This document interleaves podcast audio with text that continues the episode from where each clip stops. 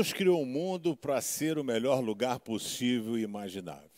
Ele então vê que as pessoas se afastaram de Deus quando Caim, quando Adão e Eva foram expulsos do paraíso. Ele então pega e deixa a galera solta. Gênesis 6 vai mostrar Noé e ele então fala: Cara, é muito ruim essa rapaziada, vou detonar todo mundo. E viu que só Noé era bacaninha. Aí falou: Vou poupar Noé e vou destruir a humanidade. Deus então interfere na humanidade como um todo.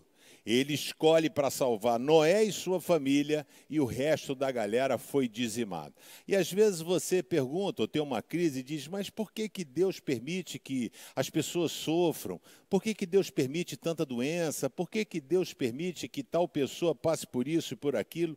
É porque Deus fez uma promessa para você ele fez uma promessa para mim, ele fez uma promessa para a humanidade, quando ele fala para Noé, em Gênesis capítulo 9, verso 9, né, verso 12. E assim, como sinal desta aliança, ou seja, que eu não vou mais interferir na humanidade, eu não vou mais interferir como um todo na humanidade, ou dizimá-la, ou qualquer coisa assim, ele diz: desta aliança que estou fazendo com você, eu vou colocar o meu arco nas nuvens, o arco-íris será um sinal da aliança que estou fazendo com o mundo.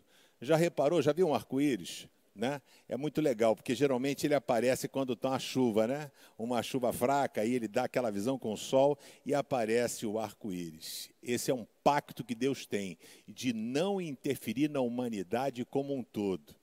Mas eu queria convidar você, que tal você deixar Deus interferir na sua vida? Dá lugar a Ele para que Ele possa mexer na sua vida naquilo que Ele julgar que é legal.